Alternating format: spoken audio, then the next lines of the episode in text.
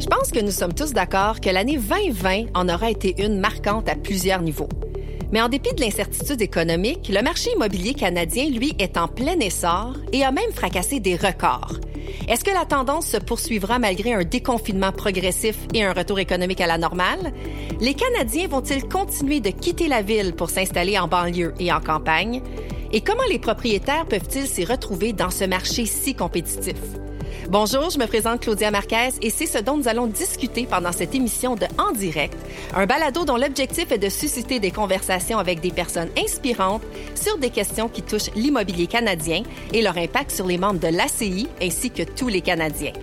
Et pour ce cinquième épisode de En direct, je suis très, très heureuse de recevoir une invitée qui saura répondre à toutes nos questions. Il s'agit de Madame Hélène Bégin, économiste principale au Mouvement des Jardins. Bonjour Hélène. Bonjour Claudia.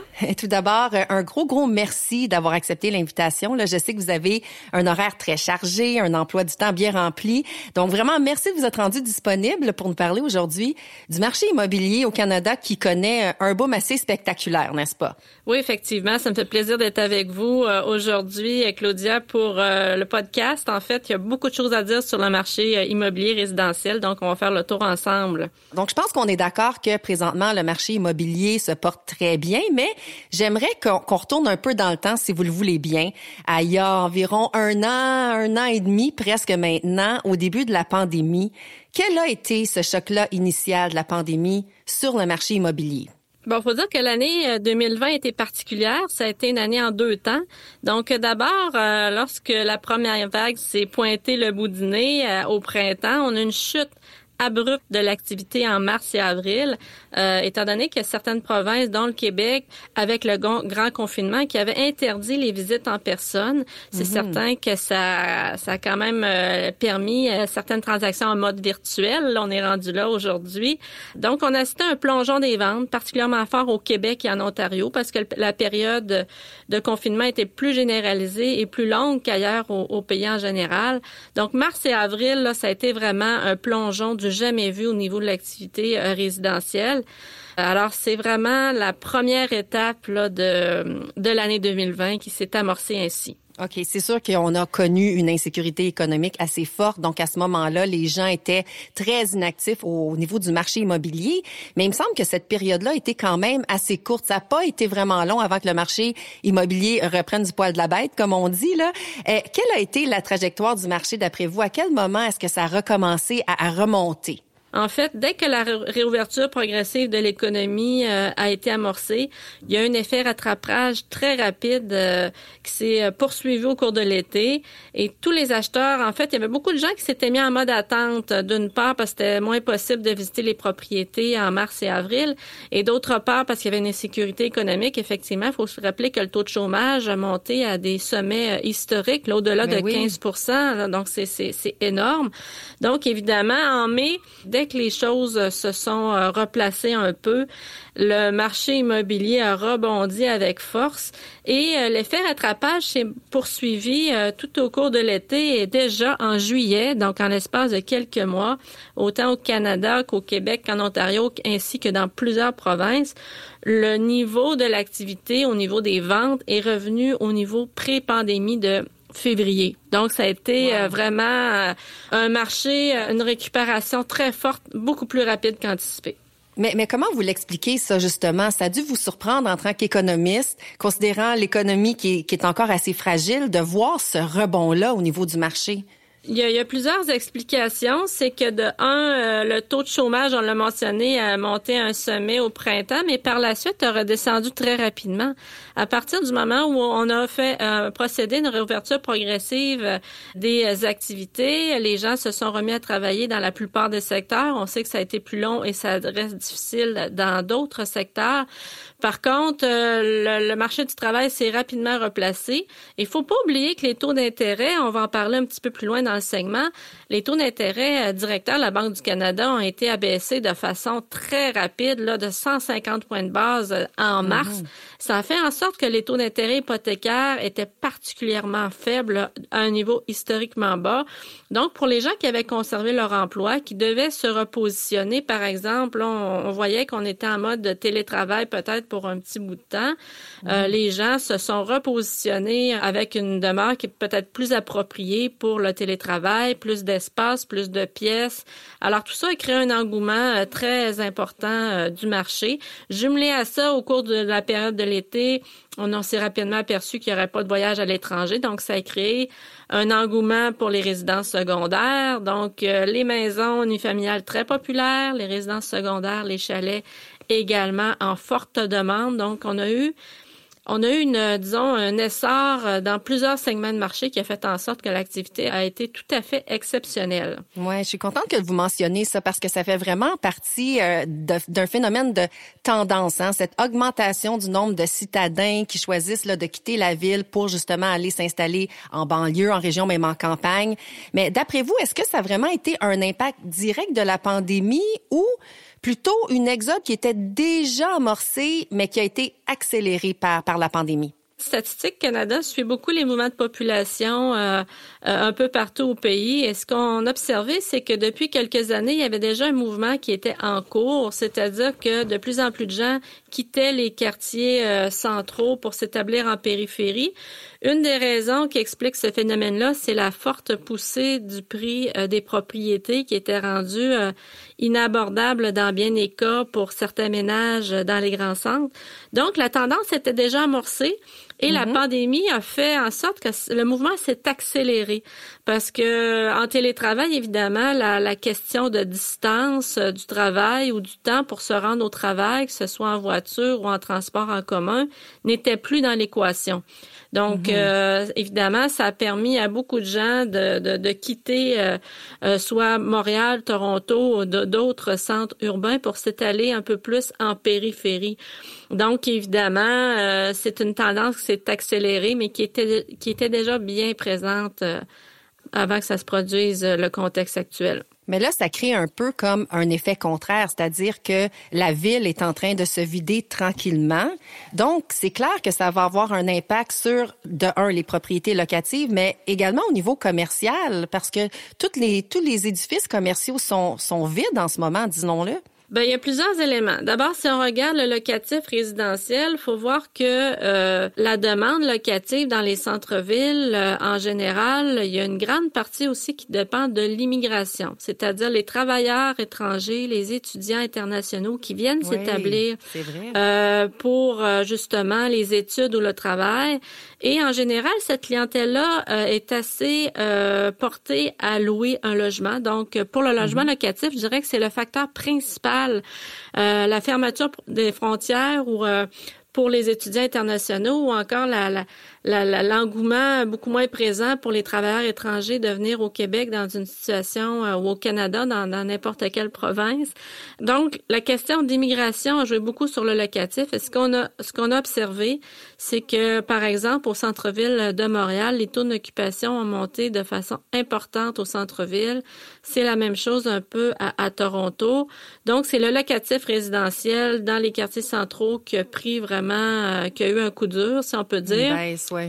En même temps, euh, dans les euh, dans les quartiers euh, moins moins universitaires, qui sont moins centraux, le marché locatif continue toutefois de bien se porter. Il n'y a pas de surplus généralisé du marché locatif, mais plutôt dans certains quartiers où il y a plus de clientèle des, des étudiants ou encore des travailleurs étrangers. Donc c'est un c'est un marché qui qui est affecté, mais de façon inégale à travers le pays. Ah, très intéressant. Est-ce que c'est la même situation pour ce qui est de la location commerciale? C'est ce dont nous allons discuter dans quelques instants. Les actualités vous intéressent? Rendez-vous au café ACI, un endroit chaleureux où les courtiers et agents peuvent s'informer des dernières nouvelles et de l'évolution du secteur immobilier.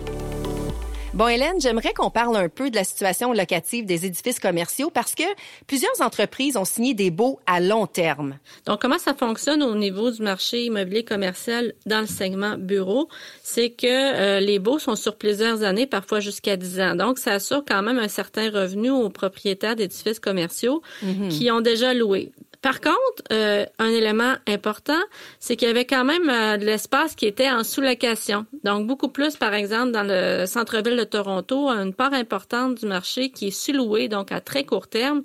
Et ça a fait en sorte que les, les renouvellements ne se sont pas euh, faits comme ils le devaient et ça libère une partie importante des immeubles à bureaux qui ne sont pas euh, ni occupés ni loués. Donc, on a commencé mhm. à avoir les impacts. À Montréal, il y avait une certaine part des édifices qui étaient en sous-location, mais beaucoup moins qu'à Toronto. Ceci dit, dans tous les marchés à travers le pays, les espaces en sous-location ont augmenté. Beaucoup d'espaces se sont libérés et les taux d'occupation ont augmenté quand même assez rapidement. Et je vous dirais que euh, en général, le plein impact euh, d'un choc sur l'économie, sur le marché des édifices à bureaux, ça prend en général 18 à 24 mois avant d'avoir le plein effet, le temps ah que les, hein? les, renouvellements s'opèrent. Donc, euh, actuellement, on peut s'imaginer que les taux d'occupation vont continuer d'augmenter. Et là, actuellement, les entreprises sont en réflexion sur l'après-pandémie. Euh, dans quelle mesure elles vont euh, garder tous les espaces? Est-ce que ça va prendre euh, une tournure euh, probablement en mode hybride, quelques jours par euh, semaine au travail, quelques jours à mhm. la maison. En même temps, est-ce qu'on va garder des espaces de la taille actuelle pour chaque employé ou encore un espace plus grand parce qu'on on, est peut-être encore un petit bout de temps à, à, faire un peu plus attention. donc, chose certaine, c'est que les espaces à bureau, la demande va être moindre. Et euh, la principale, peut-être la principale conséquence, c'est qu'il va peut-être avoir tout simplement moins de construction.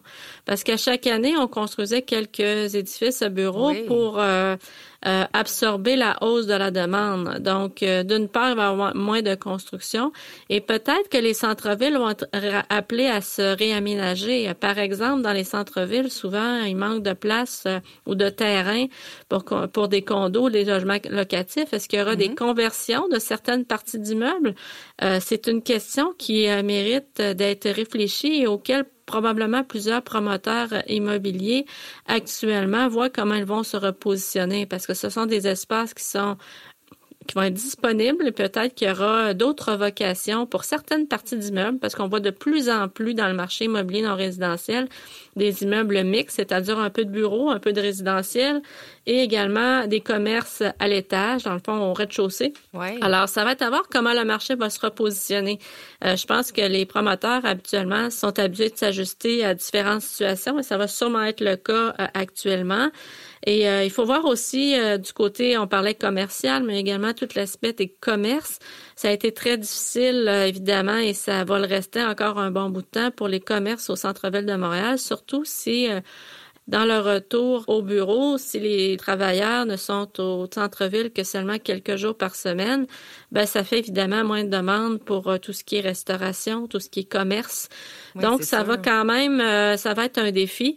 Faut pas oublier que par le passé, à chaque fois qu'il y a un exode des centres-villes pour X raisons, là, à travers les dernières décennies, euh, il y avait souvent un retour au centre-ville par la suite parce que les gens aiment l'activité, les gens euh, aiment se côtoyer. Donc, euh, faut pas penser que les centres-villes euh, vont dépérir pour les prochaines années, mais ça va être un défi de mettre les conditions en place pour que la vitalité reprenne le plus possible. Si je comprends bien, si je voulais investir dans un condo au centre-ville de Montréal, par exemple, c'est le bon moment de le faire. C'est certain que les, les prix actuellement, disons dans le condo, ça n'a pas nécessairement baissé, mais il y a beaucoup de choix actuellement. Donc, c'est faire l'achat d'un condo, c'est relativement facile. Maintenant, c'est de savoir si le retour au centre-ville va s'opérer comme on le pense. Parce que les gens qui se sont installés en périphérie, euh, mhm. c'est certain que s'ils doivent se rendre à Montréal euh, un, deux, trois jours par semaine, peut-être que ça va prendre un pied à terre pour Un pied à terre, effectivement, ben oui. C'est ça. Est-ce que ça va être du condo? Est-ce que ça va être du locatif? Chose certaine, ça va créer euh, quand même une demande qui pourrait amener un retour du balancier. Là.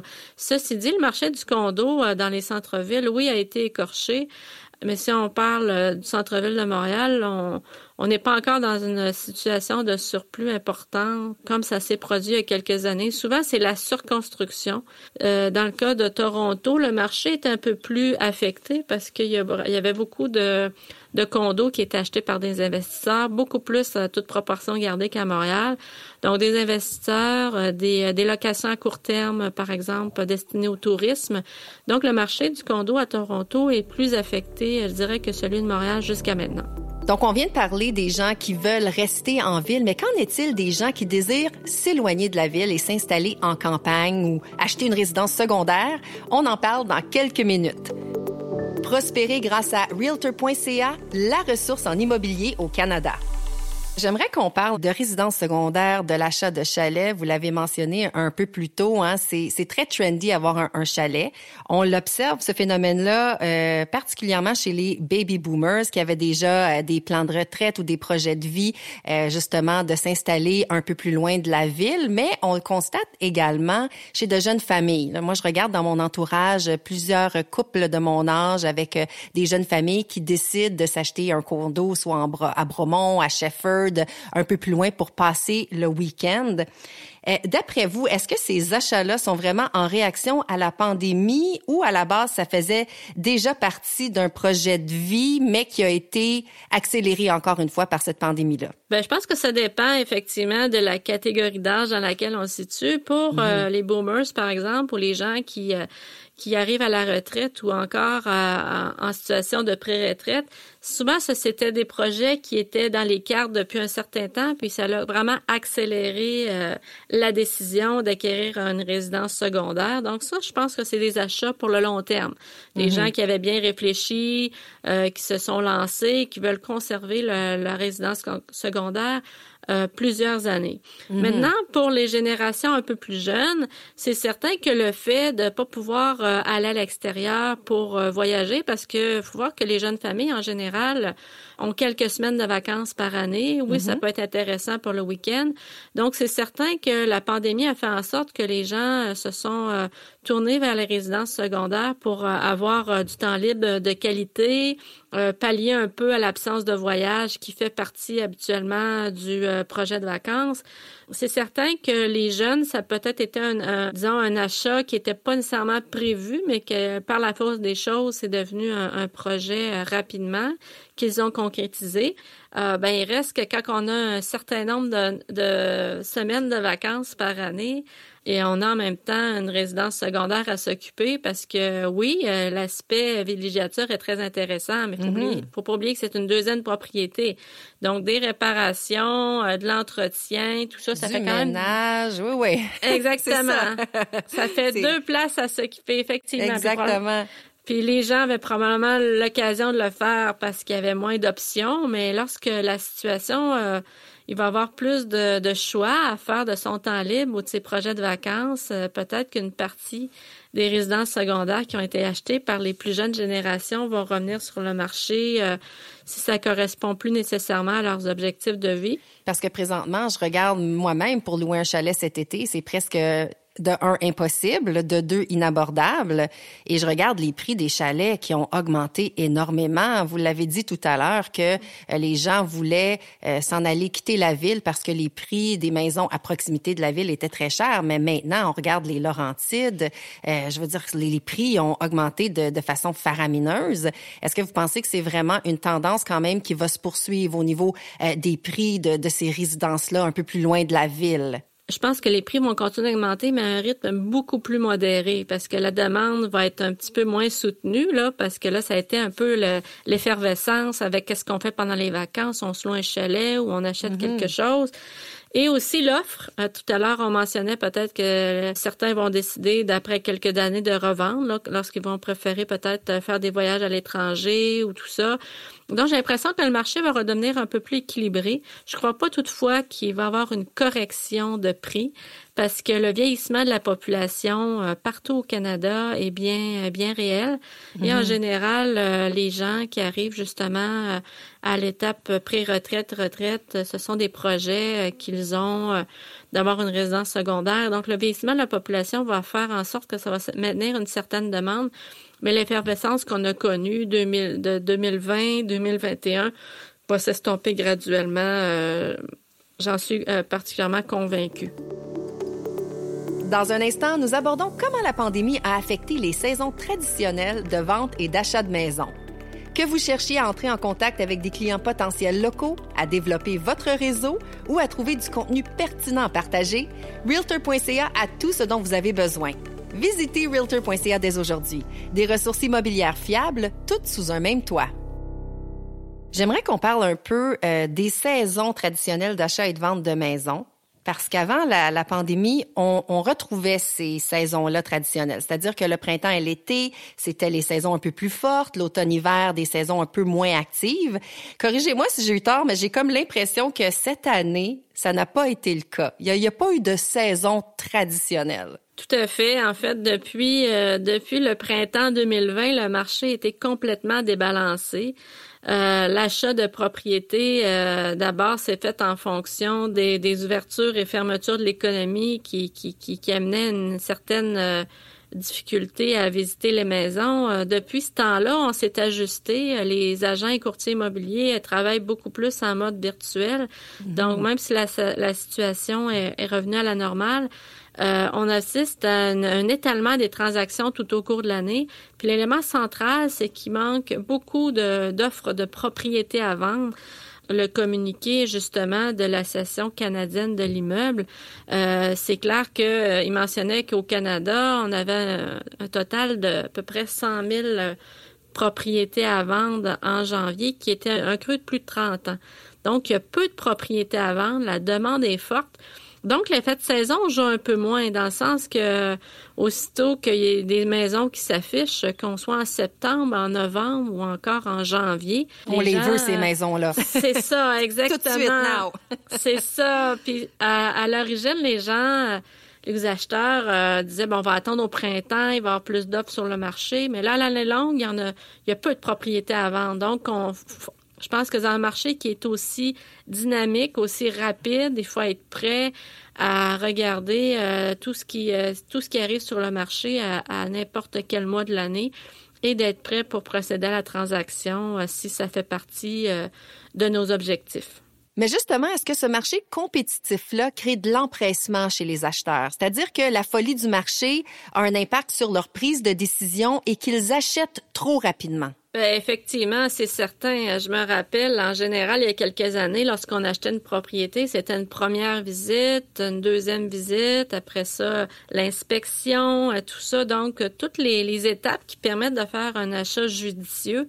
Dans le contexte actuel où il arrive euh, parfois des offres multiples en l'espace de, quelques jours, qui a un phénomène de surenchère, mm bien évidemment, euh, les acheteurs peuvent être tentés de tourner les coins ronds, là, notamment ce qui a trait à l'inspection, la garantie légale, et le risque de payer euh, très cher et d'être mal protégé, euh, je pense, est bien présent. Donc, je pense que dans ce contexte-là, euh, c'est important de faire affaire à des professionnels, un agent courtier immobilier qui peut nous guider.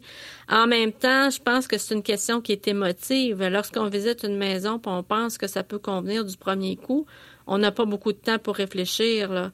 Donc, il faut quasiment avoir fait nos plans à l'avance. Qu'est-ce qu'on veut comme nombre de pièces? Il y a des critères qui mhm. sont souvent flexibles. Il y a des critères qui sont souvent euh, incontournables. Je pense au nombre de pièces. Euh, par exemple, pour dormir, euh, évidemment, tout dépendant du nombre de personnes qu'on est dans le ménage, il faut il faut avoir établi notre liste de critères incontournables de nos besoins de nos besoins, effectivement. Donc, c'est sûr que certains peuvent trouver exactement ce qu'ils cherchent rapidement, mais il y a quand même un risque de faire un achat qui correspond pas tout à fait à nos besoins. Même si les taux d'intérêt sont faibles, il reste que les prix des propriétés ont monté de façon vertigineuse. Alors, euh, c'est quand même un investissement assez important.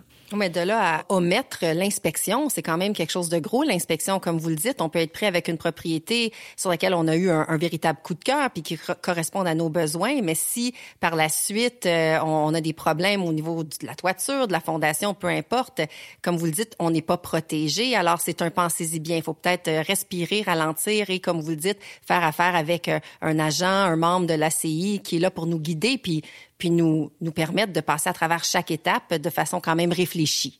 Oui, effectivement, effectivement. Je pense que l'accompagnement est particulièrement important. C'est sûr que l'empressement est là, mais euh, pas nécessairement à tout prix, parce que ça peut amener euh, des frais euh, qui peuvent monter assez rapidement lorsqu'on a des pépins quelques quelques mois ou quelques années après l'achat d'une propriété. Ça peut être difficile à revendre. Mm-hmm. En même temps, il faut, faut penser à ça. Là. Vous êtes curieux et désirez en savoir plus sur les prévisions des taux d'intérêt? Eh bien, restez des nôtres car Hélène va répondre à toutes nos questions. Le Café ACI est votre source fiable pour tout ce qui concerne l'immobilier. Des dernières nouvelles et statistiques aux questions juridiques et activités récentes liées à la défense des intérêts. Restez branchés au monde de l'immobilier canadien grâce au Café ACI.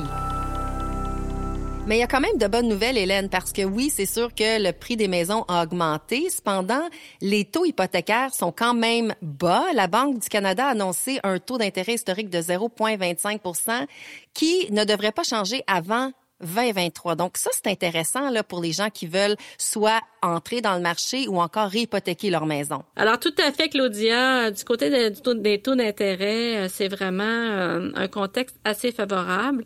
Euh, par contre, il y a deux éléments.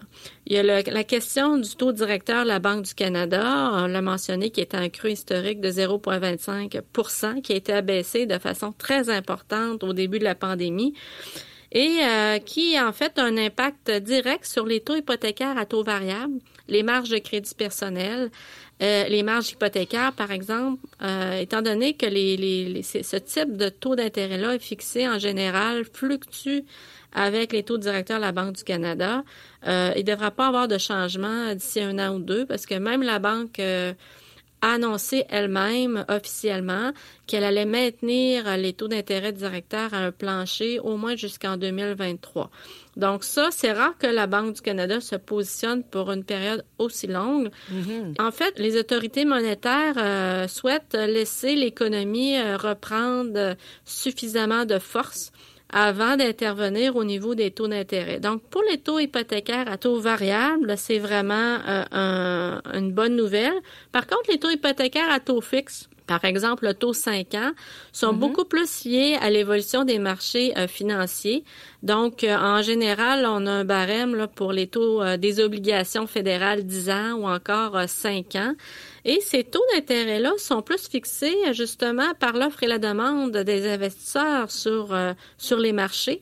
Et ce qu'on a observé, c'est que pendant la pandémie jusqu'à tout récemment, les taux euh, d'intérêt euh, obligataires euh, ont beaucoup euh, baissé.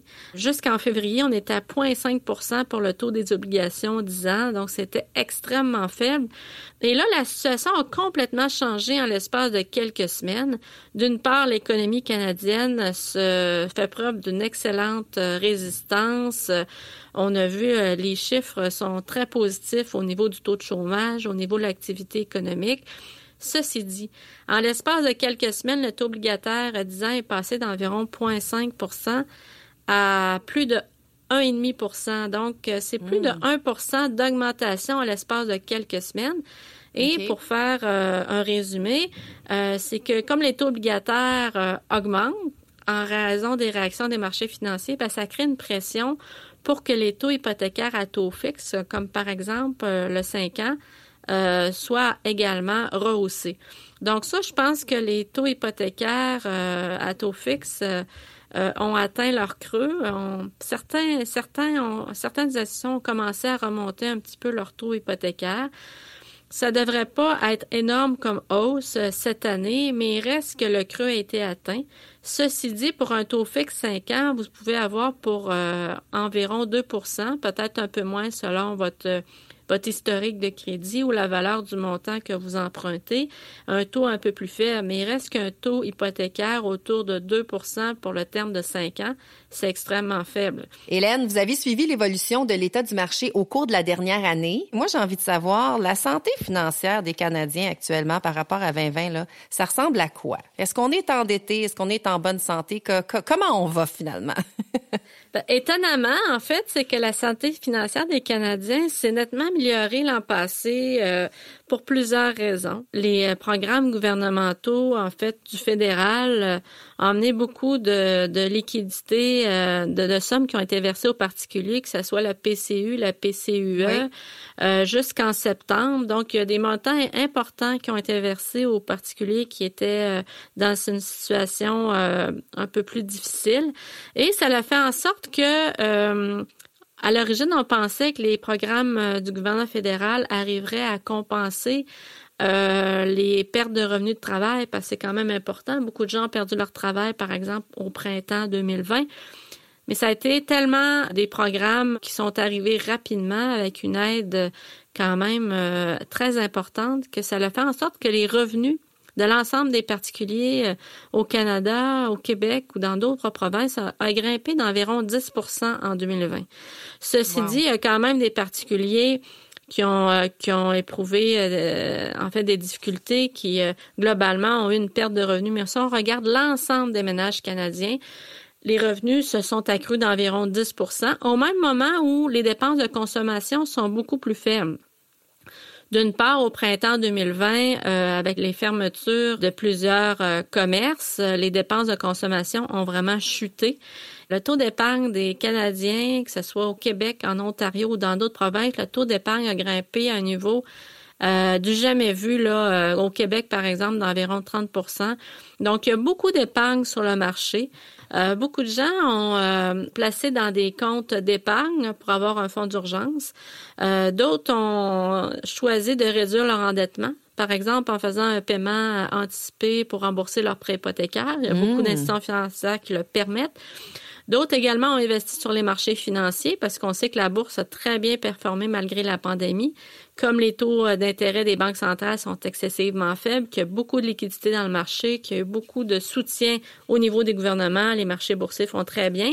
Et je dirais que le principal facteur qui a canalisé l'épargne depuis le début de la pandémie, c'est vraiment le marché immobilier. Beaucoup de gens avaient peut-être pas euh, l'impression qu'ils avaient les moyens d'acheter une propriété, mais lorsque les dépenses de consommation sont réduites au minimum, c'est-à-dire justement euh, euh, moins de sorties, moins de mm-hmm. restaurants, moins de loisirs, des voyages à l'étranger qui ne sont plus au rendez-vous. Ben, des activités pour les enfants aussi, Exactement. le sport, le loisir, oui. Tout à fait. Donc, ça fait en sorte que certains se sont dégagés quelques centaines de dollars de plus par mois. Et ça a permis euh, également de faire l'achat d'une propriété. Donc, l'épargne, l'épargne pour certains, les, sous disponibles ont permis d'acheter une propriété plus dispendieuse ou qui correspond davantage à nos besoins. Pour d'autres qui ont dégagé quelques centaines de dollars de plus par mois, ça leur a permis d'accéder à la propriété. Donc, globalement, puis euh, je tiens à le mentionner, pour euh, certains euh, travailleurs qui ont perdu leur emploi dans des secteurs vulnérables, comme dans celui du divertissement, le transport de passagers, le tourisme ou encore l'hébergement et la restauration, qui ont perdu leur emploi, les programmes gouvernementaux pour le soutien aux revenus sont beaucoup plus ciblés depuis le mois de septembre dernier. Donc, pour ces personnes-là, la situation reste quand même difficile. Alors, quand je parle que la situation financière des Canadiens s'est améliorée en 2021, c'est vraiment pour l'ensemble des particuliers et non pour tous les particuliers. Et l'élément euh, restant, c'est la question du taux d'endettement. Euh, au cours des dernières années, on a parlé beaucoup de l'augmentation euh, du taux d'endettement des Canadiens un peu partout au pays. Et justement, en 2020, étant donné que oui, les prêts hypothécaires ont quand même augmenté pas mal avec le marché immobilier, les prêts à la consommation, eux, ou les, cartes de crédit, par exemple, les soldes de cartes de crédit sont beaucoup plus faibles qu'auparavant parce qu'il y a beaucoup moins de dépenses courantes euh, notamment euh, tout ce qu'on a parlé tantôt, mais surtout le voyage. Il y avait beaucoup de dépenses qui allaient en voyage. Donc, euh, globalement, je vous dirais que... On positif. oui, on se sent relativement bien de la situation. Et justement, on a hâte de voir lorsque les, la vaccination va être assez avancée et que les voyages à l'étranger vont, vont reprendre. Quelle partie de l'épargne va, va sortir euh, dans le fond, des poches des gens. Euh, ça, ça, représente un fort potentiel pour les dépenses de consommation et aussi pour euh, les, les, dépenses en loisirs et voyages qui ont été mis de côté euh, pendant la, la, la, récente période. Ben, c'est ça. Moi, je, je, sais que vous n'avez pas de boule de cristal, mais on est quand même curieux de savoir, Hélène, comment ça va se passer dans les années à venir. Euh, est-ce que vous pensez qu'on peut s'attendre à continuer de voir les tendances actuelles, c'est-à-dire des, des, acheteurs qui recherchent un plus grand espace de vie, euh, toujours l'exode vers, vers la banlieue et la campagne? Comment vous pensez que, justement, cette campagne de vaccination et puis un retour progressif à la normale va affecter le marché immobilier dans dans, les années à venir, selon vos prévisions à vous? Là? La période exceptionnelle qu'on a connue, on va rester sur euh, une tendance positive, mais beaucoup moins accélérée que ce qu'on a connu en 2020 en première partie de 2021. Donc, à quoi on s'attend pour l'année 2021? C'est d'avoir des transactions euh, qui restent à la hausse, des prix, par contre, qui continuent de d'augmenter très rapidement. Là, euh, ah oui. Euh, oui, tout à fait. Parce que c'est une question d'offre. On en a parlé tout à l'heure. Il manque de propriétés à vendre. Et euh, là, la construction neuve est excessivement forte partout au Canada. Donc, ça devrait permettre de d'enlever un peu de pression sur le marché au fur et à mesure que les maisons neuves vont arriver sur le marché. Évidemment, ça va créer un, un parc de logements qui va être un petit peu plus euh, un peu plus large pour les acheteurs, euh, puis qui vont revenir sur le marché éventuellement. Donc, beaucoup d'éléments. Donc, euh, c'est certain qu'on s'attend à ce que 2022, par contre, le nombre de transactions soit un peu moins forte et que les prix augmentent moins rapidement en 2022. Donc, plus un retour un peu à la normale, si on peut dire, l'effet d'empressement pour se positionner pendant la pandémie va être un peu euh, derrière nous. Et on s'attend à ce que euh, ça, ça rééquilibre un peu les choses en 2022. Donc, un marché un peu plus prévisible. Un peu plus prévisible. En même temps, il y a quand même dans certains euh, marchés actuellement qui sont en surchauffe. Ça a quand même augmenté les risques, en fait, de surévaluation des marchés. Euh, on prévoit pas de correction des prix euh, pour l'instant parce que la demande est excessivement forte et mm-hmm. l'offre de propriété est faible. Mais peut-être qu'au cours des prochaines années, si les taux d'intérêt euh, continuent de monter, euh, en fait, se remettent à monter, si on peut dire, là, ça pourrait amener un risque potentiel sur le marché. Mais d'ici un an ou deux, je pense qu'on peut dormir sur nos deux oreilles et avec certitude qu'on aura un marché immobilier très dynamique. Donc, euh, de belles perspectives pour euh, encore un an ou deux, euh, Claudia. Merci beaucoup, Hélène. Merci de nous avoir éclairé sur la santé et les tendances du marché immobilier canadien. C'était vraiment très, très intéressant, des informations très pertinentes. Bien, merci beaucoup, Claudia. Ça a été un plaisir. Puis en espérant avoir apporté un éclairage qui sera utile pour l'auditoire de votre balado. J'en suis convaincue. Merci beaucoup, Hélène. Merci. Au revoir. Vous aimez les balados en direct? Abonnez-vous, partagez et donnez-nous 5 étoiles sur Spotify, Apple et Stitcher. Et pour connaître les futurs invités et sujets de notre balado, visitez baroblique balado. Vous pourrez également écouter les épisodes précédents. Merci beaucoup de nous écouter. Je vous dis à bientôt et au plaisir de vous retrouver en direct.